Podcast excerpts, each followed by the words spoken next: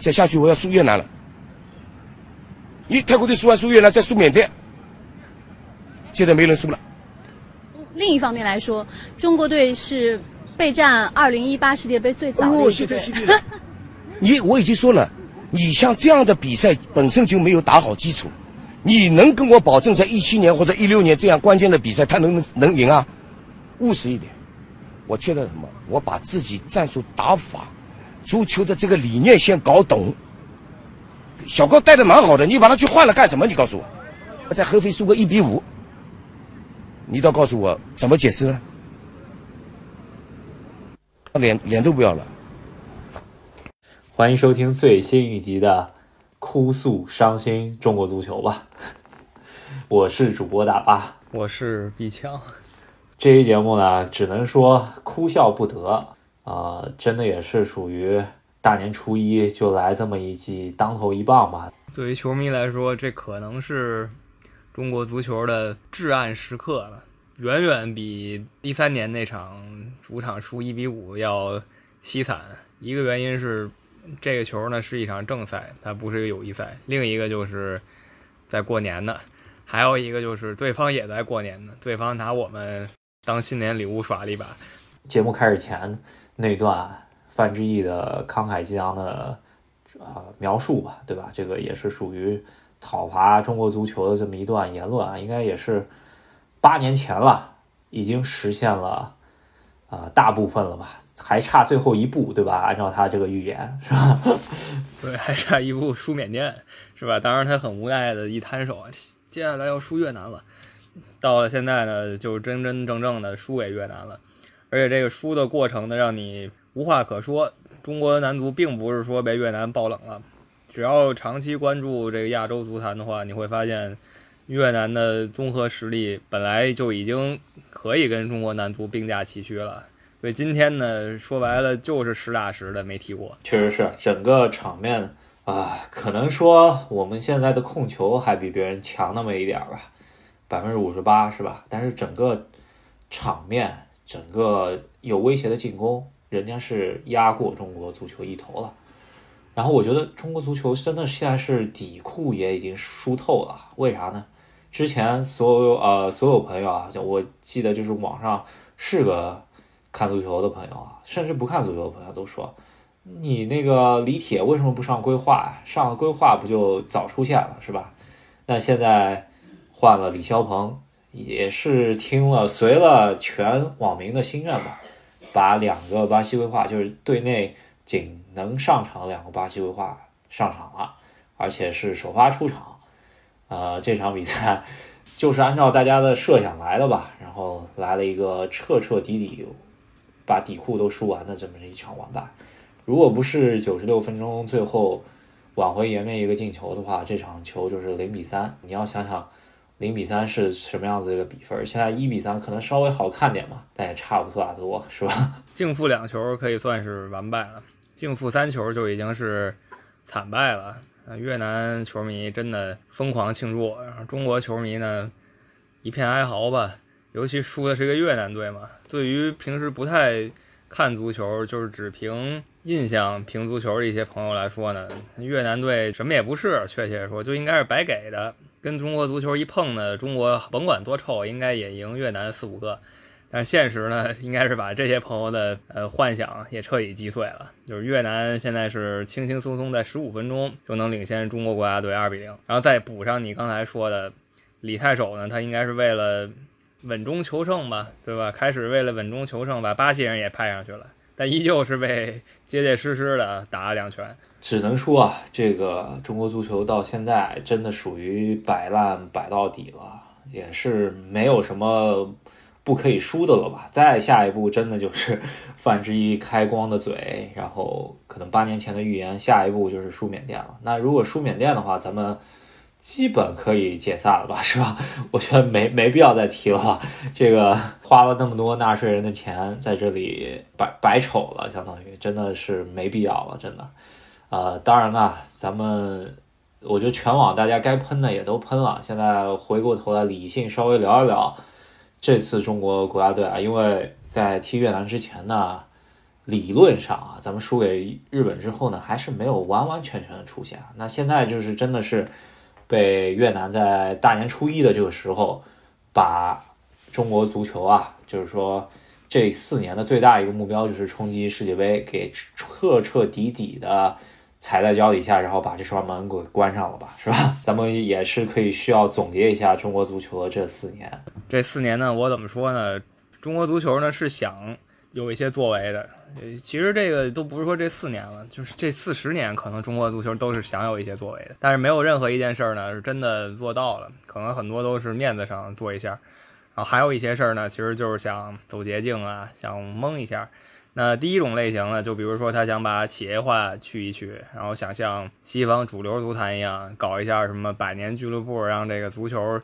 一代一代的精神传承下去，这是其一。做了，但做的呢没做到。然后此时做完以后，还搞下很多后遗症。对。然后另一类呢，就是想快速取得战果。那这个有两种，第一种呢，有点像广州恒大那个模式，就是把人圈起来，强人都圈到我这里，然后换到国家队呢，说白了就是不踢联赛了，然后咱们就给国家队让路。另一种呢，就是直接干脆找巴西人。那第一种方法我们看到了，你练了半天呢。还不是不如人家天天踢联赛的人行。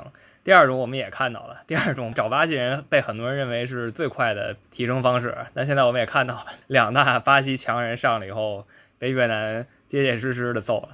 嗯，确实是这个，我觉得啊，就是所有的捷径在足球这个项目上面其实是走不通的。因为首先啊，你分析一下就是这个规划这个政策，因为国际足联啊，就就好多人现在。我看最近因为冬奥会来了嘛，就是大家都拿那个冰球说事儿，就是中国中国冰球队规划了很多，有很多非选员的规划，有很多对吧？不只是非选员，也有优选的啊。一看感觉不像中国队，那别人就说这就该是啊男子足球队应该出现的面貌。那首先就是呃两个项目之间是有不一样的区别的，一个呃国际冰球协会，它是。让转换国籍的这个手续啊是很方便的，就是说你可以，呃，相对来说啊，就是你在一个国家效力两年，然后就可以转换国籍，可以非选员的转换国籍了。而足球啊，这个非法官啊，就是国际足联这这么一个协会，一个非选员的球员转换国籍为另外一个国家代表，呃，出战国家队的话，他必须是在这个国家踢满五年的。这个就相当于是非常高的一个门槛。足球黄金的时间可能就十到十五年之间吧。你要踢满五年，然后你还要知道他这个人就是有可能成为人才嘛，对吧？这个规划这个门槛就相当相当高了。那也也就间接导致了我们现在所有规划都是基本上二十八九才能穿上中国国家队球衣吧，也基本上踢一届也就差不多。跟国家队说拜拜了，对吧？不可能实现足球，呃，质的飞跃吧？也就只是说踢一届的那种雇佣军吧。然后再说了，咱们现在的规划质量，你要想，全世界所有球队肯定是把最好的球员招到自己国家队里面。所以说，拿咱们能捡漏的这些巴西，相对来说也就是三流的一些球员吧，是吧？从巴西三流的一些球员，再加上。咱们联赛瞎搞，然后人家没啥状态，回国浪了一圈两三个月回来，那那就更没法踢了，是吧？这里就补充一点吧，就是说咱们能找到规划在巴西到底是几流嘛？那上上期我们调侃了一个巴西球员，就是当时说是弗雷德大帝，说特别特别臭，但是像弗雷德这种球员呢，依旧是远远远远高于咱们能规划到巴西球员的，他也是一个巴西正印的前锋。那咱们规划的球员呢，连边缘国脚都不是，所以我觉得说他们是三流就已经很对得起他们了。再有一个重点就是，足球跟冰球呢，被大家赋予的意义不太一样。除了足球以外，所有运动大家都可以说是什么运动精神特重要，但是足球呢就被这个世界赋予了其他的意义。比如说我这个国家在某一件事上吃另一个国家的亏，那最典型的例子就阿根廷打仗输给英国人了。那阿根廷人想报仇怎么办呢？就憋着踢足球报仇了。那这就远远已经不是一个运动的事情了，就是什么友谊第一啊这种事儿就根本无从谈起了，就是要把你彻底赢下来。所以马拉多纳就是他们的英雄，就也只有这一个运动啊，被大家赋予了这层意义。就好像这么多年这些这些这些国家也没有什么冲突了，但是呢，要怎么把这积怨解决一下，让大家踢一场球？那邻国就更是如此了，凡是邻国多少都有点冲突。那所以足球上呢，邻国之间比赛也更有火药味儿。然后一般一个国家的邻国，也就是他足球上的死敌。那像咱们就足球上的死敌，那就日本、韩国什么的，对吧？毕竟我们跟他的足球上也没踢多少场，这死敌原因从哪来呢？其实就是一些什么历史上原因啊，然后一些呃最近几年的一些种种冲突吧导致的。那可能未来还加上越南这个新死敌吧？对我，你现在说韩国、日本是我们的死敌，我都不太好意思，是吧？刚刚所说的那个英格兰和阿根廷的这个例子是非常好的例子，咱们跟越南在某种程度上面是是吧？咱们也能想到一九七九，对吧？这个所以说也有那么一层意思吧。然后人家越南可能今天。大年初一晚上就把这个一九七九这个事儿拿出来说了，是吧？对，就再加上就是中国跟越南的历史重合度非常高，甚至越南历史的很大一部分就属于中国历史。然后我也多少听说过，就现在这个现代的这个越南社会，他们有很多人，不能说所有人，有很多人他们就想把中国影响从他们的历史上摘出去。那对于这些人来说，对于他们这一派有一点极端的人来说，这场球赛呢也是能给他们一些啊信心上的鼓励。确实是啊，就网上啊，平时可能不怎么看中国足球的朋友们啊，这样就出来说这要解散，那个要下课，或者说嗯怎么一起回来坐牢啊什么的这种话，呃出反正出了很多吧。然后呃真的。对于我们这种常年关注中国足球啊，心中还有那么一丝热爱的球迷啊，我觉得这又是一浇了一大盆冷水。我觉得真的很难去做到怎么说，在这么一场大败完了以后呢，再去给大家非常理性的客观分析一下这个这场球咱们应不应该输？我觉得输给越南，这是呃，对于呃就。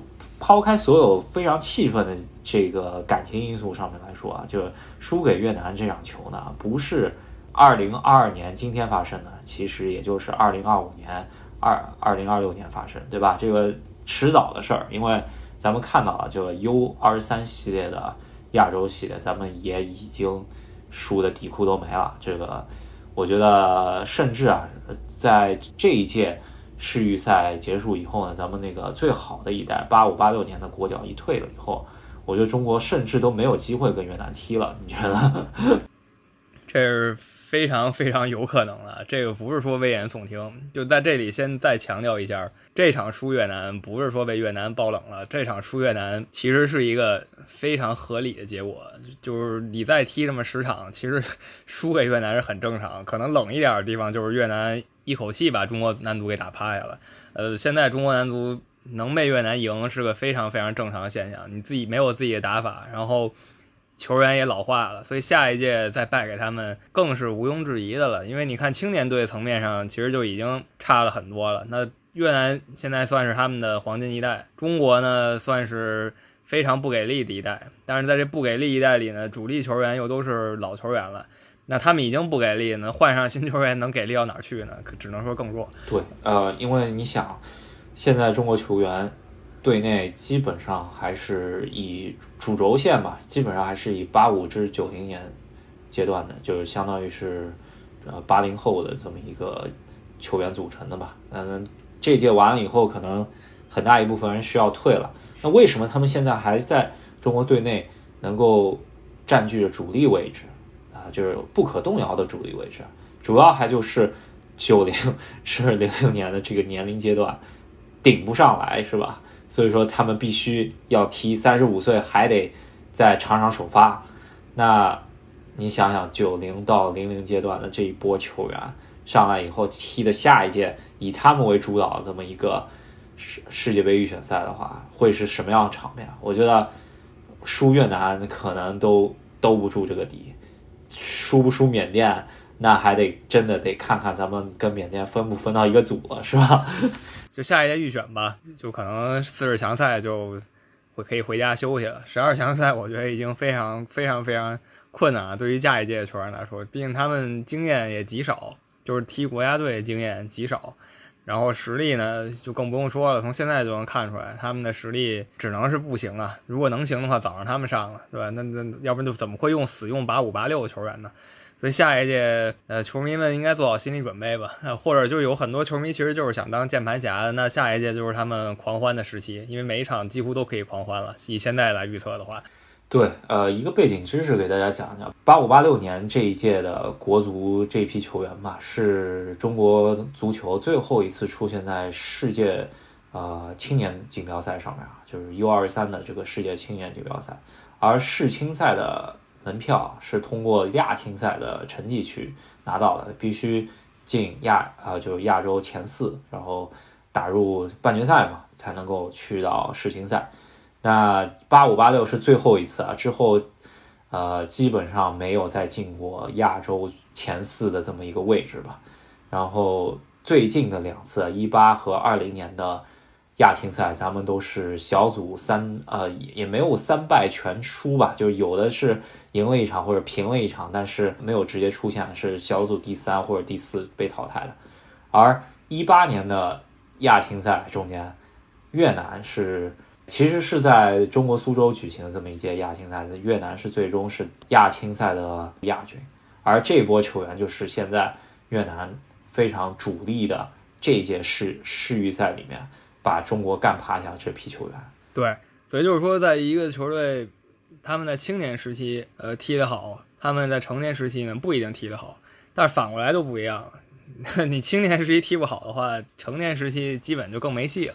对吧？你只有说往下坡走，没有说你你在二十岁左右就不太行，结果你二十六七岁的时候特行，这已经不太可能了。对于一个运动员来说，你二十岁左右其实就是你潜力已经看得出来了，可能再往后提升的，提升的是你的心态呀，提升的是你们整个团团队的默契，提升了你对呃这个运动的更高深理解。那你像什么呃灵活的过人呀，强壮的身体，那个阶段已经过去了。所以说，一个球队像中国队，你连青年级别赛事咱们也毫无作为，你怎么可能期待他在成成年阶段突然就有作为了？没有这种事儿嘛？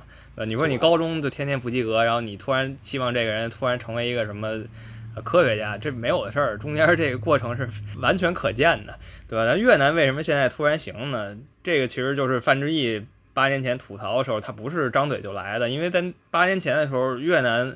这些人他其实就是个青春期时代，那些球员在当时呢已经有了一些呃与众不同的地方，以多少在他们这个足球圈里，他们这从业者环境中展示了一些呃实力，崭露头角，所以他可能翻这一当一说，你再这么搞就输越南了。那这批人这进入成年队成为主力以后呢，输给他们其实一点都不奇怪了。而且啊，就是说越南这一届相对呃对阵中国国家队这批首发球员嘛，其实还是有一些。绝对当打的主力，比如说他十号都没有上场，那也不妨碍人家能够上来一波就把你给推了。主要是什么原因？人家起来了，这一波球员就好比零二年九八零二中国那一波七几年的球员起来了，那其实你用不用谢辉啊，或者说你用不用什么申思啊，都不太有关系了，是吧？因为我们有这么一波球员。而越南现在就是他们的黄金一代，有这么一波球员。然而，我觉得这次真的是把底裤都输没了。主要原因就是十十分钟啊，十分钟居然第一个丢球是头球啊！那我觉得所有啊，就是之前赢过越南的老国脚啊，咱们从什么素茂真呐，咱们从那个 什么李伟峰啊，咱们从那个呃什么韩鹏啊、杨旭啊，这这些球员。我估计在家里看这场球啊，就是基本上要从基本上要从沙发上一下站起来了，基本上想说，我这球上去防都能防住啊，是吧？对，就你想，越南队之所以为什么咱们球迷这么瞧不起越南队，一说越南恨不得骂人家是什么。什么小矮人什么猴子是吧？说说这么难听的话，对啊，就为什么这么说？原因特别简单，就是因为越南队整体就是身材矮小嘛。说白了，就是咱们中国队可能找一些山东籍、辽宁籍的国脚，上一米九多，然后越南队呢，啊一米六几的球员，那他们只能走灵活路线，而咱们呢，可以多少在亚洲范围内走一走长传冲吊，所以球迷多少觉得，嗨，你这我上去高中锋身体力压你，就跟。我找什么费莱尼在世界杯上压日本队那样似的，就是强吃不就行了吗？但是到今天呢，你愣是被这么一个瞧不起的角色进了一个头球，那真的就是最后一枪吧。丢球如出一辙，跟上上一场输给呃伊东纯也那个头球基本上是一致的吧，基本上人家后排插上，然后把这球给点进去了，也不是说力压你，就是那种点发的非常好，然后是对。时机创造出来，然后抢在你中卫面前，呃，丢的球很类似啊。我觉得说不是说中国足球今天到这一步是，呃，这些场上球员的职责，我觉得这种属于是每一个环节都已经是，呃，没有达到预期，或者说是基本上烂到烂到根子上面了，才会导致到今天这么一个结果吧，是吧？从一个亚洲，咱们不说一流吧，咱们就是准一流的这么一个球员水平吧。跌到了亚洲二流半三流的这么一个水平。是，你想在我小的时候听大家骂中国足球呢，一般骂的点就是又是差一点儿没进世界杯。那现在想的就是，居然输给越南了，是吧？这个差距实在是掉的太大了，就差一点没进世界杯呢。在那个时候，可能你找俩巴西人，咱就进世界杯了。但是你现在已经差到这个情况，你再想找俩巴西人呢，这就不好使了。现在就已经是一个草台班子了，就算你请的外援，依旧是个草台班子，就是各个位置上都不灵，就是纯凑合事儿，凑齐人咱就上。那上的结果呢，就完全不行，也没有自己的打法。反观越南就很明显，越南虽然。他他进步啊，他进步，他整体实力呢没有进步那么快。他跟韩国、日本、伊朗踢肯定还是踢不过，但是越南确定了自己的打法，他就是灵活机变。然后中国队就是招架不住了。咱们刚刚也仔细稍微看了看越南的，就是这个教练啊，就是他这个韩国的这个教练，也是基本上带越南是一手抓的吧，是吧？从青青年球队开始，呃，成年国家队一手都是自己带的，然后。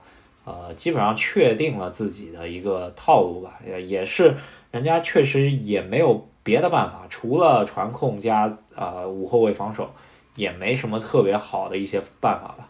不管怎么样，这个这个教练他从二零一七年十月开始带带到现在，差不多四年多的时间，呃，胜率不是很高，百分之四十。如果这个胜率放到国足，特别是外教的情况下，咱们不说韩国教练，咱们就说。就欧洲教练吧，就如果百分之四十的胜率，很有可能哪哪场踢不好，足协主席下课以后就直接也一起下课了，是吧？但是人家愣是就带了四年多，也是在亚洲这次的预选赛中间啊，七连败，但是人家就是没下课，等到了第八场，对吧？把中国给掀翻了，呃，也是越南国家队啊历史级的胜胜利吧，也是中国国家队，我觉得堪比。当年五幺九的那个事情是吧？其实五幺九呢，在一九八五年嘛，那个是很久以前了。在那个时代的那场球呢，还算是爆冷，就是说是一个意外中的意外，让球迷跌破眼镜儿。今天呢是可预见的，只是没想到可预见的这个黑暗时期呢，居然已经走低到这个程度了，对吧？就是在一三年的时候。输给泰国一比五那场都多少有点爆冷的意思，但是今天输给越南，我完全不觉得奇怪了，就觉得哎不新鲜，真的不新鲜。就这么多年看下来，到走到这一步真的不新鲜。如果哪个球迷觉得新鲜呢，可能这几年关注中国足球关注还不够狠。不管怎么说吧，这一届踢完以后呢，多少球员能留下来，咱们可以稍微给大家说一下吧。我觉得，呃，今天的这套首发阵容呢，咱们也别都杀死吧。好不容易让上了个戴伟俊。咱们估计下一届的首发前腰就是他了，是吧？然后还有一点就是媒体或者哪个球迷就逮住哪个球员狂喷，是吧？我觉得这这一场输球呢，当然场足球比赛是输了啊。一般来说，足球比赛输了你输你喷球员，那这场实在不太一样了。这场球员我都懒得说谁不行了，因为你换上一个人呢，其实结果也可能差不了太多。这场就是应该喷一喷整个。足球环境了，再有就是这些球员，他们大多在职业生涯的后期，可能有几个人还是职业生涯的中后期，但大多是下一届没他们了，他们也就完成自己的国家队任务了。真的属于现在都都都气愤到不知道该说什么好了。但是后面还有两场荣誉之战吧，或者说是练兵的机会，是跟亚洲顶级球队练兵的机会。后面两场，我真的希望咱们。九零前的球员，咱们尽量还是别上了，就只上下一届能上的球员了。别因为这场输透了，下场还想挣点面子回来，你也就别挣面子了，咱们就拿它当呃训练赛，咱们把该下一届就就提前准备 二零二六年世界杯吧，好吧？对，这话真的是啊，引用范志毅的话，就是我我谢天谢地了，是吧？我谢天谢地了。那下一场真的就像你说的，九零前球员咱也别考虑了。你看现在世界足坛倚重的主要球员大多是九二到九六这个阶段的，是吧？也就三十嘛，三十、二十七、二十八的，你不倚重他们，倚重谁呢？那咱们这边二十六七的球员，国脚经验极其缺乏，是吧？约等于没有，那你还不赶紧让人踢一踢？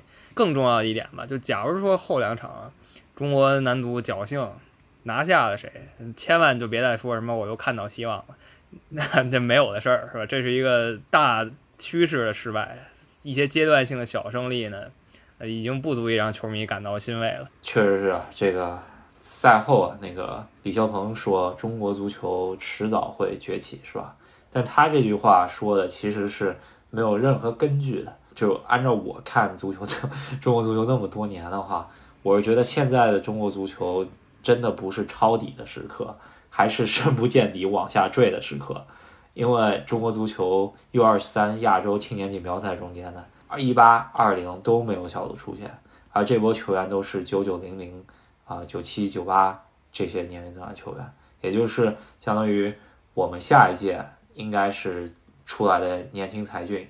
或者说下下届应该一个球员，咱们在亚洲是出不了线的，就是小组赛是出不了线的。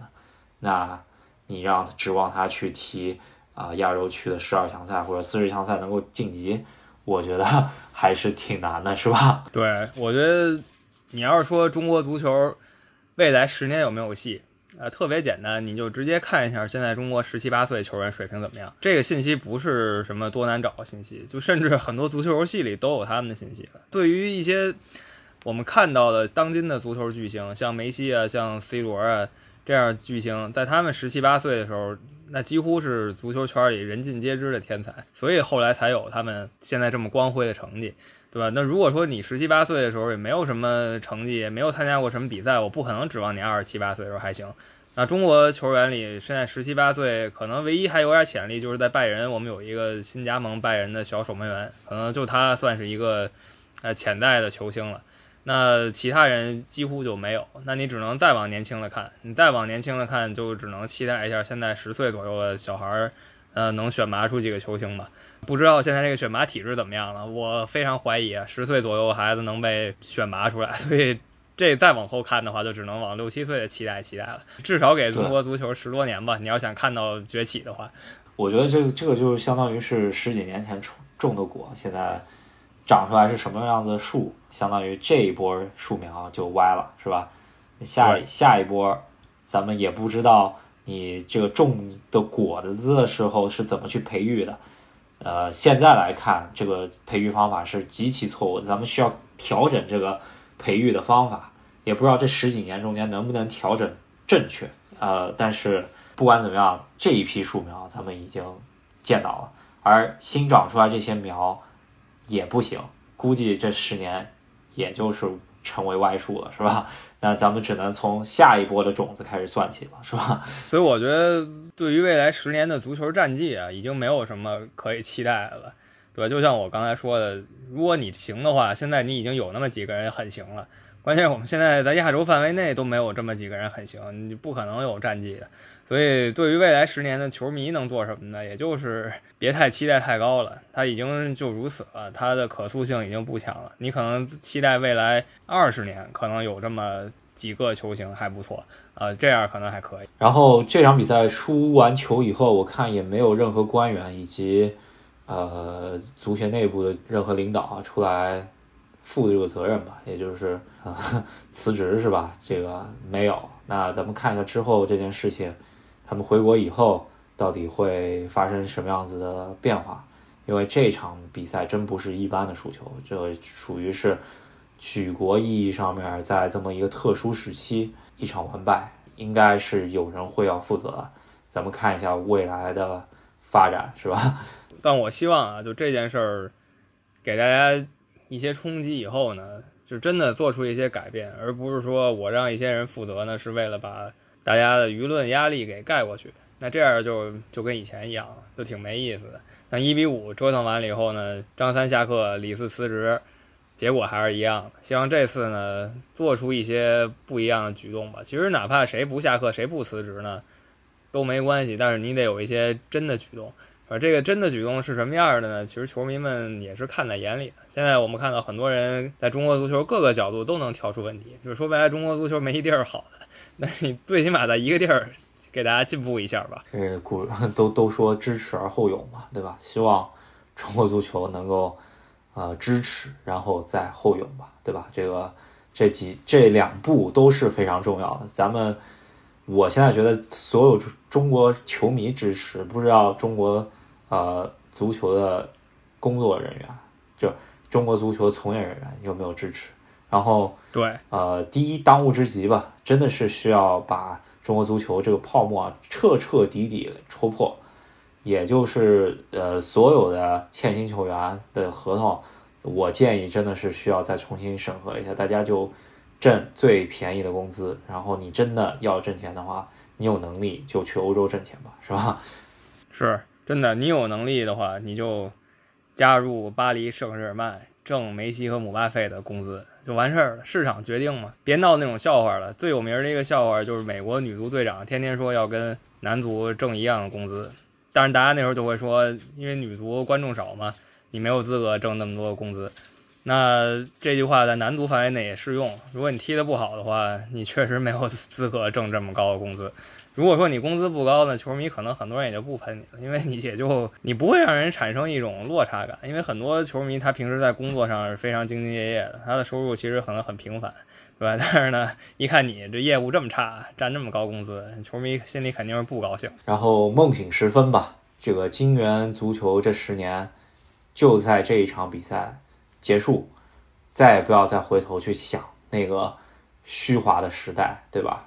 咱们 中国足球虽然俱乐部层面上曾经有过高光，但是这就是金元足球造成的恶果，在今天集体爆发了，是吧？对，说白了，这个金元足球的十年呢，就是中国足球把家底儿所有家底儿，把你地缝里找的钢镚儿都找出来了，然后把家里门面粉刷了一遍。啊！现在有人进到你家里一看，原来你们家是这德行，呃，真的实在是不行啊！金元足球给大家带来过短暂美好回忆吧，但是呢，现在已经开始反噬我们，从各个角度上，所以啊，希望大家就忘了金元足球的事儿吧，真的就成为一个短暂的狂欢就完事儿了。那行吧，这后面两场比赛咱们应该也是关注度会比较小的，那喷中国足球可能未来一年。估计也就喷这么一回了吧，也是未来一年内，估计就这么最后一次说中国足球。啊，说实话，在节目中间不能开这种粗口吧，但是，啊，我们私下里面其实真的是把中国足球没没骂死。是我相信大家都是一样的，对吧？你在评论区里也是不能开粗口的，但是我们哎，大家都懂的嘛。那这件事儿其实结束了，中国男足给大家带来一个让人烦心的。大年初一，那希望今天是初二嘛，大家心情好一点。马上冬奥会开幕了，给大家的支持的运动员加油吧。然后我们下期节目呢，会给大家聊点快乐的吧，就是呃，国际足坛的冬期转会刚截止了，然后有一些重磅转转会吧，给大家总结一下、盘点一下以及预期一下。我觉得东窗这次虽然我感觉没有之前就是新冠肺炎之前。那些东窗热闹，但是也是回暖了点，是吧？咱们可以稍微聊一聊。对，尤其是截止日期非常刺激。那我们这期节目呢，就跟大家哭诉到这儿。那喜欢我们节目朋友呢，别忘了在喜马拉雅还有微信公众号上支持一下我们。那我相信有很多球迷有话想说，但是就是注意这个评论区还是不能骂街的。对对，嗯，也是啊，想说什么跟我们聊一聊，然后我们看一下下一期，把近期的一些反馈给大家稍微聊一聊。然后啊，我相信啊，这这一期绝对是一个超级话题的啊！如果想跟我们多交流的朋友们，可以通过微信公众号“和司机大帝”来添加我们的微信号，然后把你们拉进和司机大帝的群里面。那我们这一期就到这里，那我们下期再见。下期再见，拜拜。二位老人，请听好，什么运动让人看着揪心？足球。什么运动更揪心？中国足球。